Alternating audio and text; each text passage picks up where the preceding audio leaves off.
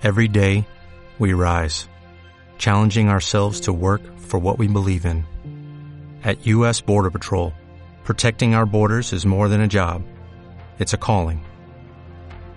Agents answer the call, working together to keep our country and communities safe. If you're ready for a new mission, join U.S. Border Patrol and go beyond. Learn more at cbp.gov/careers.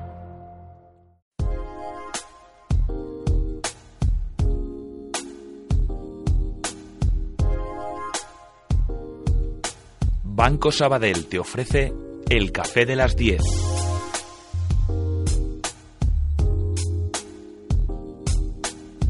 Pues empezamos con esa reflexión que nos trae el café de las 10 hoy con muchos temas que resumir, porque hoy ya sí está con nosotros, no está por ahí haciendo entrevistas en los Cines Dreams, Adriana García. Adriana, buenos días. Buenos días. Comenzamos con la banca española, que mejora según la agencia de calificación Standard Poor's. Este cambio de percepción se debe a la reciente elevación del rating soberano de España y ante las mejores perspectivas de la economía. La agencia también destaca que la recuperación del empleo y el crecimiento económico podrían reforzar otros sectores como el empresarial o el doméstico. En nuestra entrevista, por cierto, hablaremos de previsiones de economía con Julián Pérez, el director general adjunto del Centro de Predicción Económica. Comentaremos con él los resultados y tendencias en materia económica para España, sobre la evolución del PIB nacional o sobre el desarrollo del mercado laboral. Hablaremos también del Ministerio de Empleo, que impone a las autonomías la transparencia en materia de los presupuestos destinados a formación. Quieren evitar que se repitan los, los casos de corrupción como los presuntos casos de corrupción de Madrid o en Andalucía. Para debatir esta reforma, Empleo consiguió el consenso de los sindicatos y empresarios para que la normativa aplicable a los cursos de formación para el empleo sea la norma del Estado en todo el territorio nacional. Por otra parte, los sindicatos de comisiones obreras y UGT y el equipo de economistas de la patronal COE están realizando un diagnóstico de la situación económica. Esta negociación sirve de base para el próximo acuerdo de negociación que están preparando para finales de mes. Eh, antes de esto, el secretario de Acción Sindical de UGT y número 2 del sindicato, Tony Ferrer, avanzó que la renovación del acuerdo de convenios no dependerá solo de que ambas partes lleguen a un acuerdo en materia de recomendaciones salariales. De hecho, Juan Rosell, presidente de la COE, defiende la subida de salarios en aquellos sectores que estén en una pujanza económica, lo que ha marcado un cambio y se acerca a lo que persiguen los sindicatos. Por otra parte, Ignacio González, presidente de la Comunidad de Madrid, defiende a la pequeña y mediana empresa española. Dice de ellas que son indispensables ya que representan el 90% del empleo privado y el 65% del Producto Interior Bruto. Además, señala que por eso han conseguido darles a los emprendedores más de mil millones de euros. Bueno, tenemos eh, muchas referencias en materia de empleo, en materia de la parte de las pymes, en materia económica, una semana cargada de referencias hoy pendientes de ese Banco Central Europeo y tendremos que repasar eh, todas las noticias con nuestros contertulios. Hoy, Alejandro Palacios, de AGE Madrid. Buenos días. Buenos días. Tenemos muchas noticias, no sé con cuál se queda, porque he sacado tema de, emprendimiento, de pymes y de empleo, pensando precisamente en usted. Así que a lo mejor ahora me dice, pues no me han gustado las noticias escogidas, Ana. Hombre, eh, ese apoyo que el gobierno quiere dar a, a la pyme española me parece interesante, sí que se tiene que plasmar luego en una realidad, ¿no? Pero es un son pequeños pasos que va dando el gobierno y que me parecen interesantes analizar. Bueno, medidas a, analizar por parte del gobierno y Carlos Sánchez Pon, de, presidente de ATAC Madrid. Buenos días. Mato, Carlos Sánchez Mato. Pero bueno, sí, eh, buenos días, Ana. Sánchez Pon, digo. Eh, tenemos una lista que, que, Sánchez Pon. Carlos Sánchez Mato, tenemos eh, materia económica también eh, muy pujante. Ayer teníamos ese dato de exportaciones, tenemos eh, hoy también mirando ese informe de empleo que conoceremos el viernes en Estados Unidos. Tenemos muchas referencias y ese Banco Central Europeo al que parece que están mirando todos los mercados. Sí, parece que, el, mantra y, la, y la, el único elemento que se está barajando a nivel de mercados en estas, en estas últimas semanas, yo diría incluso meses, pues es la, el manguerazo de liquidez que pueda proporcionar Draghi, ¿no? Tristemente parece que hay gente que piensa que los problemas estructurales se solucionan con políticas monetarias. Bueno, sí, o dándole a la maquinita del dinero. Que, vendría a ser eso, en efecto, claro, esas, esos problemas estructurales, desgraciadamente, eh, pues no tienen una solución tan sencilla como se pretende, ¿no? ¿Qué ocurre con el empleo? Seguimos viendo que es eh, la clave que se vigila, obviamente, en todo el mundo por, por esas tasas que, que hemos llegado a alcanzar como si fuera algo positivo eh, durante esta crisis. Y teníamos la noticia de que los sindicatos vinculan un pacto con, con COE a cambio de que haya empleo de calidad. Veíamos eh, las últimas cifras de, empleo que volvía a conseguirse crear empleo. vamos a ir reduciendo poco a poco esa cifra. obviamente, la, la, situación real es la que es. los empleos nos preguntábamos en una entrevista que tuvimos esta semana también de qué tipo de calidad estamos hablando de empleo, qué tipo de duración van a tener esos contratos, porque vienen meses de verano, sabemos que normalmente hay en determinados hoteles, eh, sectores, como pueda ser la, hostelería, comentaban que era precisamente donde se habían producido más contrataciones eh, en esos datos que, conocimos correspondientes al mes de, de, mayo en hostelería y en construcción. Y nos preguntábamos, bueno, a ver qué tipo de contratos son, si son por obras, son por una duración determinada y si no es un problema que luego vamos a volver a tener que hablar de ello meses después además de la precarización evidente que, se está produciendo en el mercado laboral y que por otra parte no puede lo que no puede es eh, suponernos una sorpresa porque eso es lo que ha supuesto la política económica tanto del anterior gobierno como del actual. O sea lo que se ha buscado era eso se ha buscado un abaratamiento general de, eh, del mercado laboral y eso entre otras cosas pues requiere de, precariedad de reparto de empleo evidentemente también de, de unos salarios más reducidos y más bajos entonces, ese es el objetivo que se pretendía y ese objetivo lo han conseguido. El problema es que con eso no se soluciona las grandes dificultades, las gravísimas dificultades que tienen las empresas, que claro, también necesitan ahora que la gente consuma, que la gente invierta, y eso es muy complicado en un escenario en el que lo que a lo que se ha apostado, a la carta que se ha apostado, es una carta de precariedad, de repartir empleo de una manera, eh, bueno, pues eso, con, empeoramiento de condiciones de manera general. Entonces, pues ahora tenemos el siguiente problema, porque volvemos a querer estar simplemente en el barniz, en, en la superficie, no bucear en las causas profundas que el sistema tiene para abordar un crecimiento sano de la economía. ¿Qué piensas, Alejandro? Eh, al final es una la pescadilla que se muerde la cola, ¿no? Realmente como él refleja eh, el hecho de que el consumidor, eh, que no deja de ser un empleado, no tenga la confianza para poder hacer esas pequeñas inversiones, tanto en vivienda como en, no sé, como en coches turismos o, cualquier otra inversión, hace que, estos mini jobs no, no solvente el problema, ¿no? Entonces sí que es cierto que mm, se está notando una mejora. Eh, desde el sector empresarial sí que se está empezando a demandar eh, perfiles. El problema es el, perfil que se está demandando, un perfil cada vez más técnico y que probablemente igual eh, deje un poco atrás otros perfiles que hasta ahora se estaban poniendo o estaban en boga. ¿no? Entonces Vemos también noticias como hay ciertos sectores que probablemente dentro de cinco o seis años vayan desapareciendo. Hace poco leí una noticia ¿no? de que, por ejemplo, el, eh, el mundo del periodismo eh, cogea en cuanto a las posibles salidas que tiene. No sé cómo lo veréis vosotros. Y, probablemente haya que haber una reestructuración en, en cuanto a, la formación de, la gente para colocarse en, sectores en los cuales sí que van a empezar a ser demandados y van a ser de calidad. Otros probablemente tengan eh, mayores dificultades, ¿no? Desde luego las salidas profesionales, no solamente de periodismo, creo que también de, otras cuantas profesiones que se me vienen a la cabeza, son bastante, son bastante limitadas. Eh, en periodismo es cierto que, el problema es que durante muchísimos años se nos ha vendido la TDT como la gran oportunidad para salir prácticamente colocado de la carrera y vemos dónde está la situación ahora de la TDT.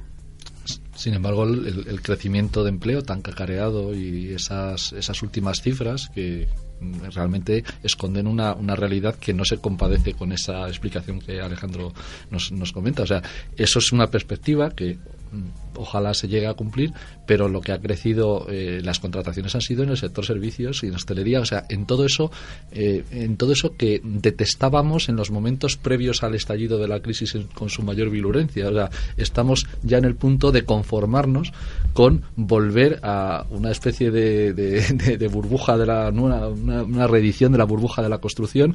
No vamos a llegar a ello porque no va a haber capacidad de, prestar para que se pueda volver a generar una burbuja similar en los próximos años, ¿no? Pero parece que el planteamiento, desde luego, no va por el empleo teóricamente de un poquito más de calidad eh, que pueda suponer pues eh, la industria o, sectores avanzados de, para los cuales hay, hay perfiles y, gente que ha estudiado con ese tipo de perfil que, podría ejercerlo y esa gente está saliendo de España y está eh, dejando de formar parte de la población activa. claro, eso es enormemente triste, ¿no? Porque de alguna manera toda esa inversión, no solo económica, sino humana en, en, educación, pues, eh, pues ahora pues creará eh, mejores oportunidades pues en otros lugares, no en el lugar en el que, en el que se ha invertido en estas personas, ¿no? Aparte de que la formación durante mucho tiempo se ha vendido como el mantra para animarnos, ¿no? De cara a la salida de la crisis.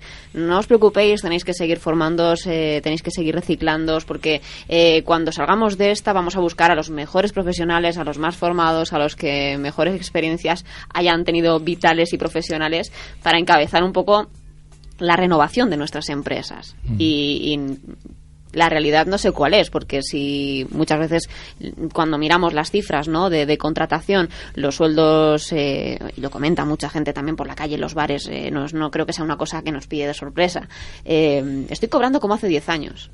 Si, si, la sensación es me he formado durante 10 años de mi vida, he estado teniendo una profesión, desempeñándolo, haciendo cursos, reciclándome las nuevas tecnologías, lo community manager, la parte de marketing digital, y salgo y me ofrecen 800 euros por un puesto que antes eh, estaba valorado en 1.400.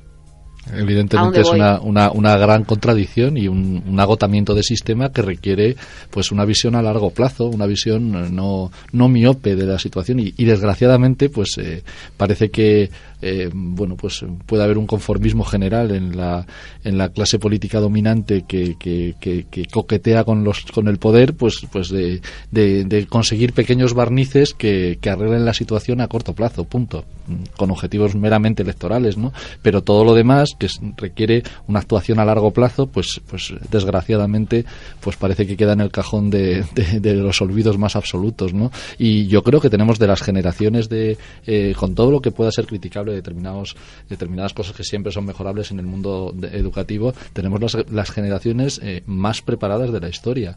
Y, mm, como todo, pues mejorable siempre, eh, pero, pero con una, una gran capacidad de, de, bueno, pues de intervenir, pero claro, el problema es que eh, no existe rentabilidad económica que, pueda proporcionarle salarios dignos. También está el problema de, de la confianza que le puede generar al, empresario la, la, posibilidad de contratar. ¿no? El otro día me contaban una, una situación de, de un profesional eh, de la abogacía que decía que tenía miedo a contratar una secretaria para la que la organizara la agenda por todas las obligaciones que le podía generar y, la, y, el coste y la responsabilidad que puede asumir con, con esa contratación. ¿no? Igual el, el, gobierno sí que tenía que apoyar un poco más eh, el hecho de, la, de esa contratación, darle confianza al empresario, pero no de no me refiero también facilitándole mm, eh, días de despido, más el coste más abaratado o situaciones similares, sino igual una reducción del coste de la seguridad social, la cuota empresarial o otros incentivos similares que haga que el empresario eh, se lance a esa contratación y lo haga con calidad, como decíamos anteriormente, ¿no? No puedo estar más en desacuerdo eh, con el planteamiento, pero por una sencilla razón. ¿Realmente alguien piensa que la destrucción de empleo que se ha producido es por las barreras al despido que puedan haber existido incluso antes de la aprobación de la primera reforma laboral por el gobierno del señor Rodríguez Zapatero es que realmente las empresas en este país han despedido no por 45 días por año, es que han despedido muchas por cero días por año. Eh, claro, es, es, una realidad. Estadística, el Fogasa se ha hecho cargo de las indemnizaciones eh, de una gran parte de los despidos que se han producido en el tejido empresarial de las pequeñas y medianas empresas y en el de las grandes empresas también parcialmente, ¿no? Eh, entonces creo que la barrera eh, la barrera no es esa porque el problema no pero no me refiero solo mm. a la facilidad del despido no no, que por supuesto no, es una de las maneras es el, método fácil claro que no debe ser el problema es que muchas empresas pues pueden pensar que la solución para, para, para su problema su falta de rentabilidad es una, una mayor facilidad para el despido. Pero claro, Luego, evidentemente, quieren eh, ese abogado, por ejemplo, que del que cita, al que citabas, pues luego quiere poder ofrecer sus servicios y que la gente los contrate. Difícilmente, a lo mejor no es el caso más claro, ¿no? Difícilmente podrá eh, obtener clientes eh, en una determinada circunstancia en, en, la que no solamente él, sino el conjunto de la población tiene una inseguridad absoluta a la hora de sus perspectivas laborales y de su estabilidad de vida hacia el futuro. Lógicamente, eso se vuelve en contra de lo que es el, la salida de la, de la crisis. No, por eso. no, las empresas sí. quieren, quieren, les gustaría poder despedir con toda y absoluta libertad y luego además que la gente en conjunto tuviera capacidad adquisitiva, los trabajadores de las otras empresas para adquirir sus productos. Claro, es que ese círculo no se puede cerrar. No, por eso decía que no quería hacer hincapié en el tema del despido, porque no me parece la solución, porque lo que genera es inseguridad también al trabajador que, que luego no le obliga, o sea, le obliga a estar con una reticencia a la hora de llevar a cabo pequeñas inversiones. Por eso me, me refería más a otro tipo de, de pactos con el gobierno en cuanto a, a la contratación, pues eso, la reducción de la cuota empresarial tal vez, o otras medidas que se habían planteado para que esa empresa contrate y que el trabajador no se vea perjudicado, por supuesto, porque entonces estamos cojeando de una de las patas de, de, la economía, ¿no? Que, Alejandro, es que eso es salario también. O sea, la, cuota empresarial, la, la seguridad social, igual que la cuota obrera, estamos hablando de que es salario. Salario de los trabajadores, salario diferido en el tiempo, no es como, el como la indemnización por despido. Entonces, eh, mm, una tarea, un elemento claramente de visión cortoplacista, dice reduzcamos las cuotas de la seguridad social y las empresas tendrán más posibilidades, tendrán una ventana de beneficio mayor. Y yo digo a corto plazo, porque es que la ruina del sistema de la seguridad social con la pirámide demográfica tal y, como la tenemos es eh, descomunal independientemente de que tengamos una crisis económica típica capitalista en este momento es instalada entre nosotros. Pero es que esa realidad demográfica nos plantea un escenario muy complicado. Un escenario porque las cortes más numerosas se empiezan a jubilar y eso provoca, cuidado, incrementos de la pensión media simplemente porque ha habido gente que ha estado cotizando durante muchos años, o sea, salario diferido. ¿Qué ocurre?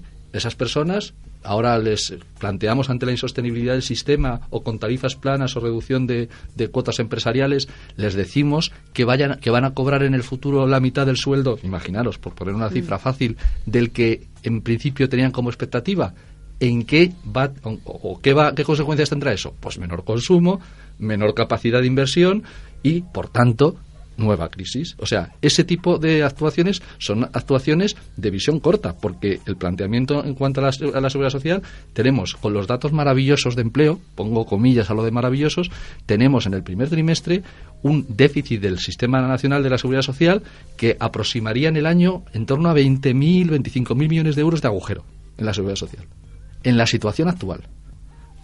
¿Cómo se arregla eso? Ahora, bajas las cuotas de empresariales de la seguridad social y sustituyes empleo empleo con cuotas inferiores, o sea, que claramente eso es insostenible desde el punto de vista de la seguridad social. Y el planteamiento es, no, hágase ese cambio para, mm, eh, digamos, reducir las cuotas empresariales de la seguridad social y los, eh, el comité de sabios dice, y trasládese al IVA. O sea, repercutamos de forma general la falta de rentabilidad de las empresas en el conjunto de la población, como si eso no tuviera efecto también en el consumo y en las decisiones de inversión. No, está claro que habría que hacer un paquete de medidas, no de una forma deslavazada. En ese sentido, eh, esas decisiones tendrían que ser tal vez con, con efectos a un par de años, con luego unas medidas que acompañaran esa decisión para que no se vería perjudicado ninguno de los de las partes implicadas en el desarrollo de la economía del país. En cualquier caso, también nos llamaba mucho la atención esa noticia de Ignacio González hablando de que habrían conseguido más de mil millones para los emprendedores. Hablaban de que las pymes representan el 90% del empleo privado y el 65% del Producto Interior Bruto, cifras que, que ya hemos comentado y que el Ejecutivo Regional habría levantado más de mil millones de euros para emprendedores en colaboración con varias entidades financieras. Sí es cierto que durante estos meses de 2014 hemos visto muchos planes de entidades financieras apostando por crédito a emprendedores, como si fuera un poco la solución ¿no? para que la gente monte su propia empresa. Y no sé si es eh, por ahí para, por donde tienen que ir los tiros. Muchos emprendedores que han pasado por el programa nos dicen, si yo agradezco cualquier tipo de medida, pero lo que sobre todo agradecería es que no me pusieran tantas piedras muchas veces en mi camino, porque eh, el iniciar mi andadura empresarial no es tan fácil como muchos me lo quieren hacer ver el señor González se le olvida eh, comentar esos mil millones que son fruto de son convenios publicitarios. Es que eso es lo que son realmente porque para que fueran algo más que convenios publicitarios tendrían que suponer un acceso al crédito en condiciones económicas eh, que posibilitaran ese inicio del camino de emprendimiento. Que le digan los emprendedores al señor González a cuánto contratan el crédito con las entidades financieras con las que se han suscrito convenios, que le digan cómo, a qué precio contratan un aval, por ejemplo, para alquilar local eh, para un nuevo negocio. Que se lo digan. Si no se lo quieren decir, yo que trabajo también en ese mundo, se lo puedo decir. O sea, se están firmando préstamos en, en el marco de ese tipo de convenios al 8 o al 8,5%. Estamos hablando, cuidado, esos son los afortunados que reciben el crédito. Hay muchos que directamente no lo reciben. Eh, claro, al 8, al 8,5%, lógicamente, eh, a alguien le puede parecer, si lo miramos con perspectiva histórica, que puede ser incluso asequible, porque nuestros padres pues, se financiaban al 15 o al 16. Pero es que, claro, el tipo de interés oficial del dinero, hasta que el señor Draghi tenga bien eh, bajarlo en un ratito, pues está en el 0,25. Entonces, pues bueno, pues estamos hablando de multiplicar, pues, eh, pues por una cantidad absolutamente obscena de dinero el, posible eh, eh, préstamo. Con lo cual, ese tipo de actuaciones, para que no sean publicitarias, pues tendrían que ir acompañadas de, de, de, alguna manera de una actuación, pues combinada que permitiera que fuera asequible realmente eh, la financiación para las pequeñas y las medianas empresas. Y eso eh, es muy complicado cuando tenemos un sistema bancario en una situación cercana a la quiebra. No, sí que sí que es cierto que a veces se utiliza este tipo de medidas como efecto pues de, imagen. Eh, me recuerda un poco a, las campañas cuando se prohíbe el, el hacer publicidad de las bebidas alcohólicas, como algunas cervezas anuncian con la 00, cuya finalidad es seguir eh, apareciendo en medios de comunicación a pesar de que las ventas de esa bebida a 00 puede ser el 0,5% de sus ventas. Realmente lo que quieren es salir en los medios de comunicación, ¿no? Las entidades bancarias, algunas, pueden llevar a cabo eh, acciones similares. Sí que hay otras que luego sí que colaboran realmente con el emprendedor. Pero bueno, sí que es cierto que, se puede hacer eh, ese, ese uso, ¿no? Hablando de entidades financieras, teníamos ayer esa nueva nota ¿no? que nos pone Standard Poor's sobre la banca española después de subir la calificación de España. Las entidades eh, financieras eh, reciben eh, el rating un más elevado. Parece que volvemos a la normalización antes también de esos test de estrés. Estamos dando un poquito de alas también al sector financiero no, no tiene ninguna relación con la evolución de los balances de las entidades. Desgraciadamente, pues bueno, parece que eh, me toca el papel de dar malas noticias siempre, pero es que no, no es un tema de pesimismo ante, la, ante la realidad, sino de falta de abordar los, los problemas reales de las entidades bancarias. Las entidades bancarias no se han recapitalizado suficientemente ante eh, la enorme cantidad de activos tóxicos que tienen y siguen teniendo en sus balances, ¿no? No se han recapitalizado.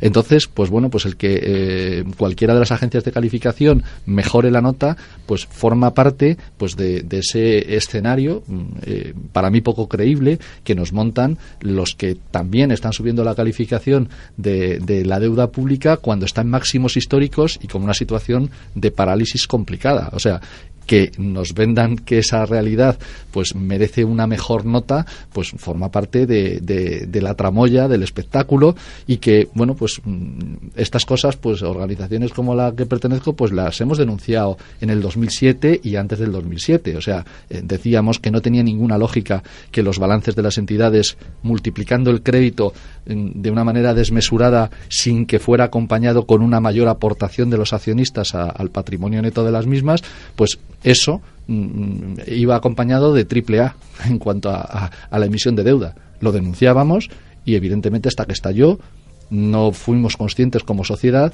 de que realmente estábamos hablando de, una, de un proceso de crecimiento de deuda absolutamente descomunal, ¿no? Bueno, pues no se ha solucionado todavía el problema y ahora pues empezamos a dar mejor nota para que vuelvan a seguir emitiendo deuda. Bueno, pues las consecuencias las veremos pronto.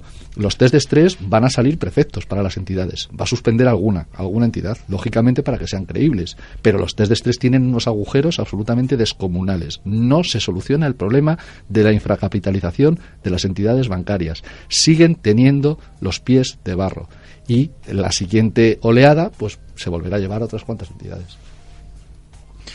Lo más o menos, ¿no? Sí, sí. Veía que, que, se quedaba callado en, ese sentido. Estaba mirando la, última hora para ver eh, las noticias que se destacaban en, prensa económica también y miraba un dato que me, ha llamado la atención hablando antes de la contratación. El 49% de las pymes confirma que no contratará personal, según una encuesta de CEPIME y de EADA.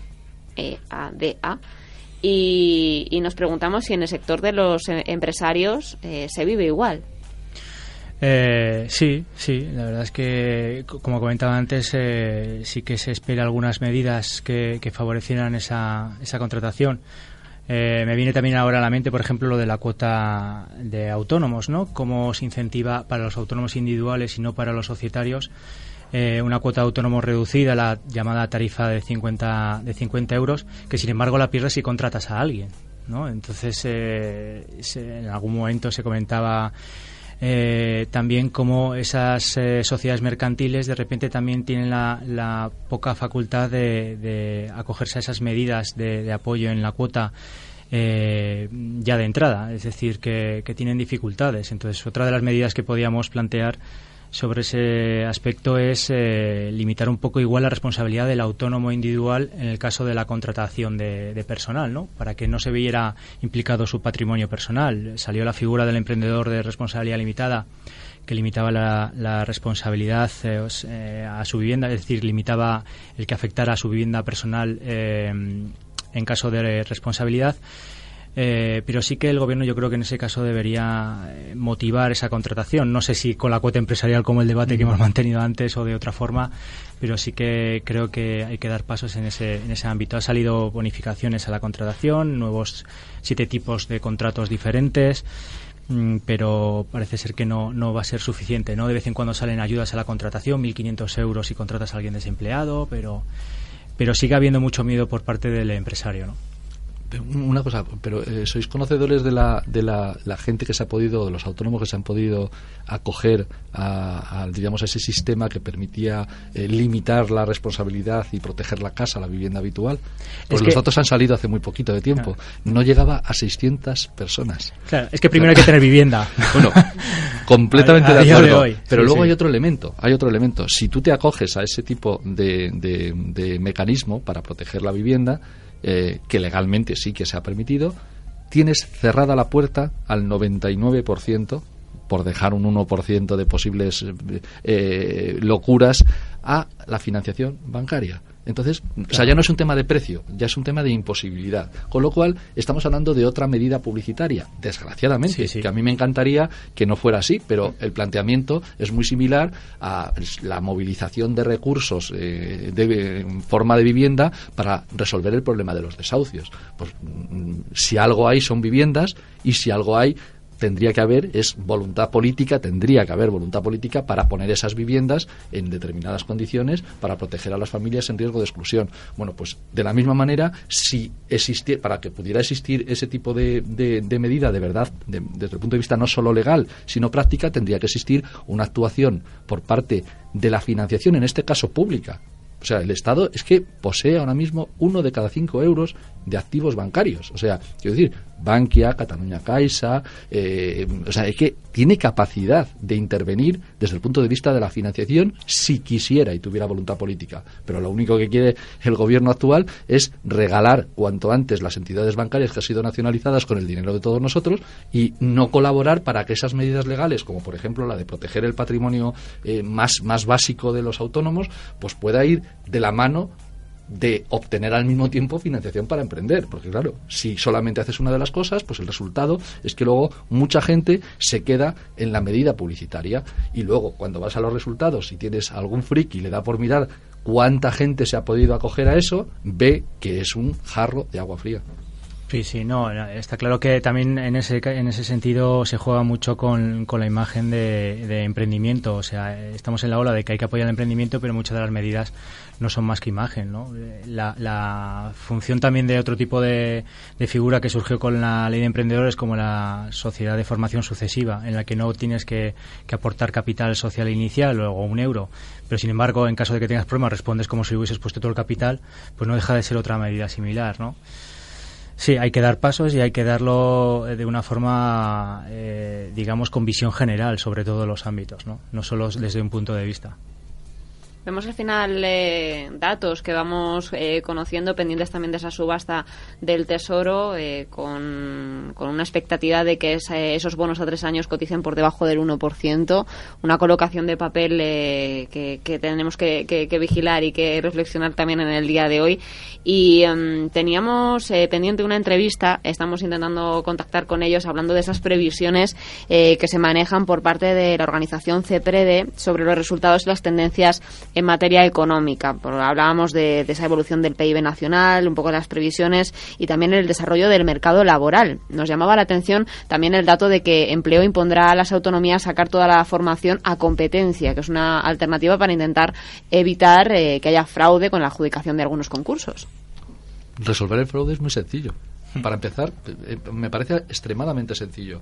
Para empezar, ¿cómo se puede eh, concebir que con todo lo que ha ocurrido se siga planteando un sistema similar, aunque sea con más controles. Para empezar, lo que habría que mirar es al gobierno y a las comunidades autónomas de un signo u otro que han cometido las tropelías de no controlar el funcionamiento del sistema y decir, bueno, ¿y por qué estas medidas no se han puesto antes?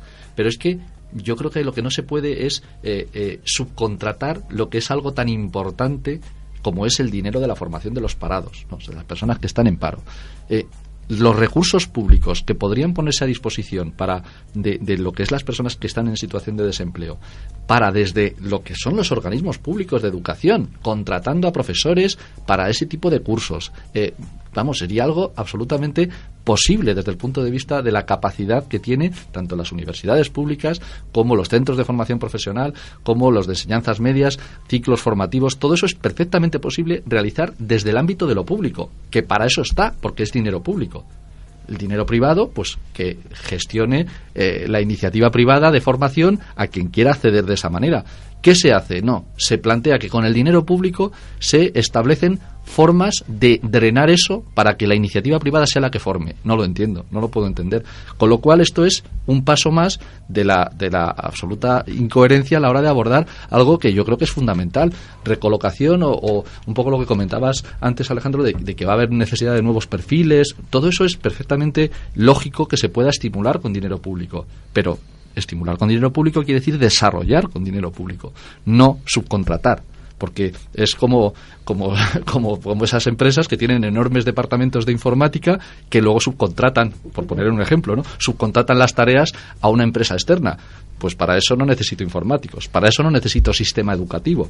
Es que lo tenemos, ese sistema educativo público que tendrá que adaptarse a esa realidad, a la realidad de reformulación de, de, perfiles profesionales más demandados por las empresas, que exista en la oferta formativa una colaboración de sindicatos y de, y de eh, organizaciones empresariales, me parece bueno y positivo que eso sea una fuente de financiación para unos o para otras es absolutamente aberrante.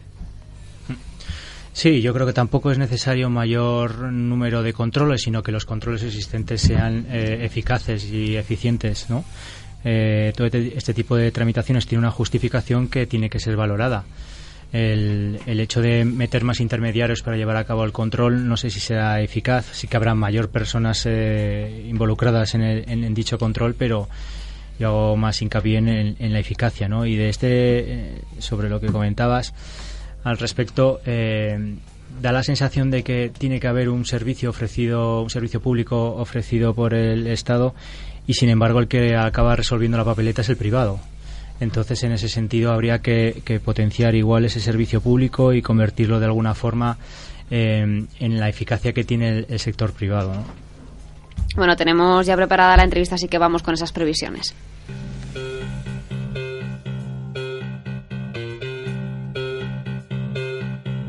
La entrevista.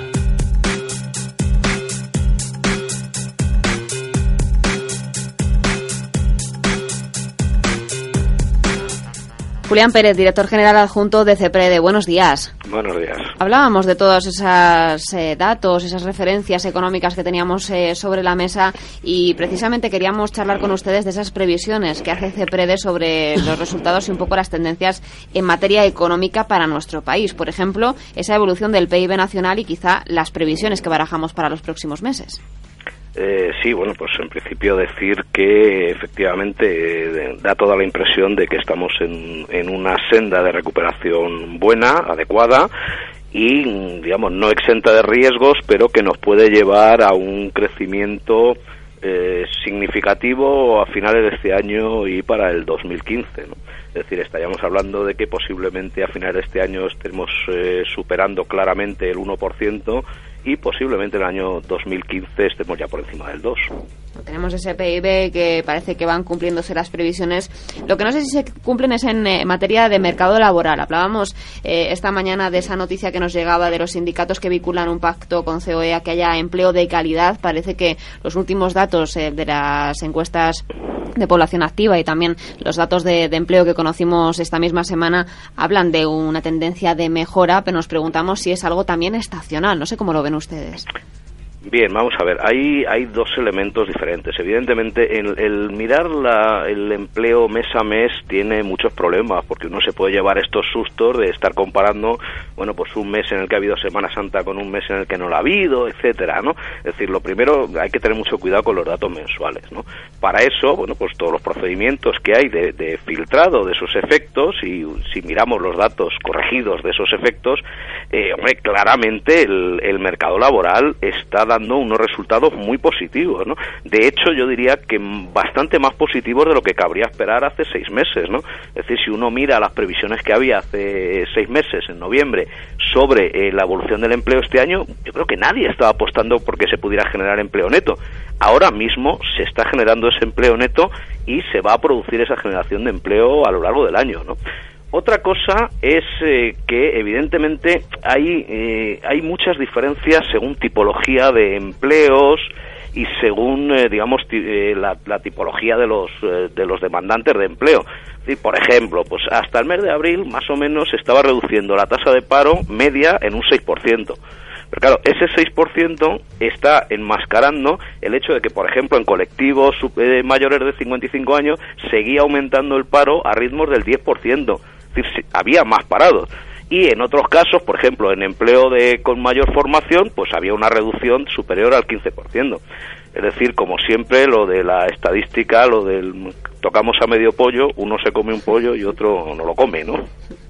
Al final, en materia de, empleo, lo que nos preocupa es hacia dónde caminamos. Comentábamos en esta mesa, antes de, su llamada, eh, el hecho de, que se habla de una mejora en mercado laboral, pero también de una precariedad. Son muchas las voces que, se escuchan, eh, si sale a la calle o cualquier tipo de bar o cualquier tipo de charla, de muchas personas que dicen, es que cobro igual que hace 10 años. Y la sensación que nos da es que somos agradecidos por tener eh, un trabajo, obviamente, dada la situación y la coyuntura actual que hay en nuestro país, pero de cara a futuro, ¿en dónde nos coloca eso? ¿Cómo vas a ir a, a buscar un mayor consumo? ¿Cómo vas a ir a buscar eh, quizá establecer tu nido, comprarte tu casa o permitirte cambiar de coche? La situación ahora mismo es bastante ajustada para muchas familias.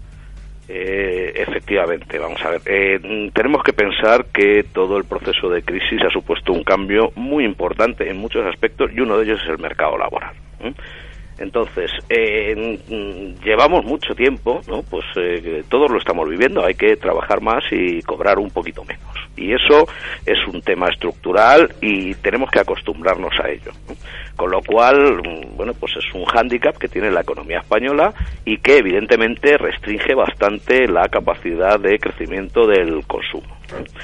Ahora, por otra parte, claro, también tenemos un problema muy fuerte de desempleo. Es decir, tenemos más de 5 millones de personas que necesitan mmm, tener una ocupación. Evidentemente, el crecimiento económico que vamos a ver durante los próximos años es imposible de todo punto que dé empleo eh, a tiempo completo y altamente remunerado a 5 millones de personas más. Imposible. O sea, lo podemos mm, poner como queramos.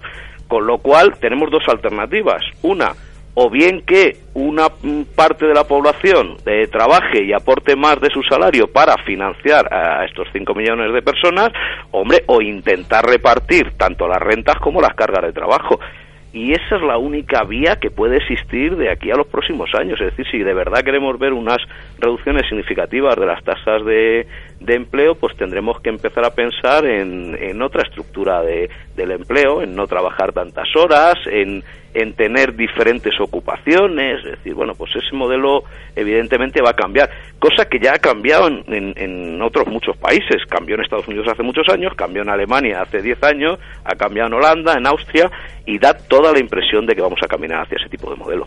Y hablando de productividad, eh, muchas organizaciones también que hemos entrevistado en Onda Inversión nos dicen que los ajustes que se han dado en las plantillas nos llevan a hablar de una mayor productividad. También hablábamos de esa formación en donde se nos vendía como un poco la salida y la alternativa para buscar trabajo y para encontrarlo con esta crisis, porque se van a buscar a esos profesionales más cualificados, aquellos que no han dejado de reinventarse, de eh, reformularse dentro de su, de su mercado laboral. ¿Y cómo vemos esa competitividad ahora mismo en país. Julián. Bien, vamos a ver, ahí, mm, digamos, habría dos partes, ¿no? O sea, desde el punto de vista de la, de la empresa, del empleador, evidentemente se han producido unas ganancias de productividad altísimas, ¿no? Pero claro, unas ganancias de productividad, digamos, de la mala. Es decir, la productividad al final es el ratio entre lo que produces y la cantidad de gente que tienes. Claro, lo ideal es ganar productividad produciendo más con la misma gente o con, o con menor cantidad de gente. En este caso es que se ha producido menos con mucha menor cantidad de empleo, es decir, se ha producido un ajuste muy, muy fuerte. De ahí que, por cierto, se esté generando ahora mismo empleo con un crecimiento del 0,5% de, del PIB. ¿Por qué? Porque las plantillas están ya tan, tan, tan, tan, tan ajustadas que cualquier aumento marginal de la producción se tiene que generar con nuevas contrataciones de empleo. Eso por la parte del empleado. Y por la parte de los, de los empleados, lógicamente, cuando tú tienes un mercado en el que hay mucha gente, digamos, dispuesta a ofrecer su trabajo, evidentemente lo que tienes que hacer es diferenciarte. Es decir, tienes que tener unas características especiales. En ese sentido, todas aquellas personas que eh, han eh, invertido tiempo en su formación, pues evidentemente tienen un plus diferencial de tal forma que les es mucho más fácil mm, acceder al mercado laboral, ¿no? Entonces, de ahí que cada vez más, es decir, cuando hay un cuando hay poca demanda de un determinado bien, bueno, pues pues se va buscando calidad y en este caso la calidad del, del empleo básicamente es formación, versatilidad, capacidad de moverse, etcétera. Al final hablamos de, de, movernos de esa internacionalización por la que apuestan muchas empresas y que supongo que también es una de las tendencias que vamos a seguir observando de cara a futuro, según CEPREDE. Mm, también evidentemente vamos a ver el, sobre todo cuando tenemos un mercado interno mm, digamos bastante bueno aunque se está recuperando pero digamos no, no con un ritmo especialmente fuerte los condicionantes que estamos viendo para la evolución del consumo en los próximos en los próximos años es que evidentemente se va a recuperar pero que desde luego no va a tener grandes crecimientos pues evidentemente si una empresa necesita expandirse eh, tiene que ir hacia mercados mucho más dinámicos ¿no? y en este caso esos mercados ahora están fuera de España. Bueno, pues estaremos eh, pendientes de esas tendencias que se vigilarán en materia de empleo, de formación y también eh, en mercado laboral de cara a los próximos meses. Julián Pérez, director general adjunto de CEPRED. Muchas gracias por estar con nosotros esta mañana en Onda Inversión. Gracias a vosotros, buenos días tenemos esa revisión un poco de las previsiones en materia económica. No sé qué piensan ustedes de todo lo que hemos charlado con Julián. Bueno, hay algún elemento eh, en el que también eh, soy crítico en cuanto a también la generación de empleo, la creación de empleo, que, que, medido en términos de contabilidad nacional está todavía por ver. O sea, empleo a tiempo, o sea, para poder comparar de manera adecuada, como bien decía el entrevistado, pues hay que desestacionalizar cifras y también ver qué ha pasado con el empleo a tiempo completo. O sea, mm, el crear dos empleos a tiempo parcial eh, puede suponer que disminuyan dos personas en, la, en las listas del, del, del antiguo INEM pero no podemos compararlo si no tenemos en cuenta eh, lo que digo, lo que mide la contabilidad nacional. ¿no? Eh, y luego también otro elemento. El pretendido crecimiento en el primer trimestre del Producto Interior Bruto no, no lo es tal. El otro día el señor Jiménez Latorre, el secretario de Estado, fue incapaz de explicar en sede parlamentaria y luego posteriormente a los periodistas el apaño, el amaño de las cifras que se han dado en el último trimestre del año pasado y en el primero de este. ¿Saben la gente, sabe la gente, sabe la opinión pública que si quitamos el crecimiento del consumo público en el primer trimestre, el PIB no habría crecido? ¿Y por qué ha crecido el consumo público en el primer trimestre? ¿Ha sido porque el consumo público, pues las, las administraciones públicas hayan liado a gastar y a consumir en el primer trimestre?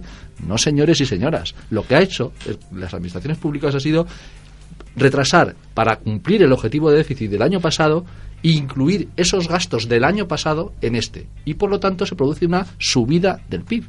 Punto. Es un efecto estadístico fruto de una trampa masiva que se está produciendo con las estadísticas y que genera, genera una dificultad a la hora de creer eh, de qué estamos hablando.